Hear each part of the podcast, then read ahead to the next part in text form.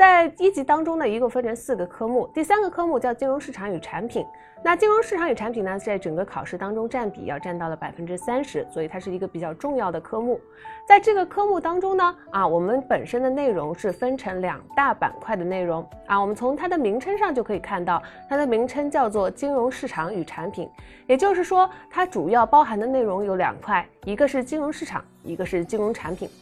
那在我们的考试当中呢，因为考试当中对不同的板块的考察呢，它的占比不太一样，所以呢，我们按照考试的对于考察的重点的这个重要程度，把我们的讲义以及我们的课程呢做了一些轻微的调整。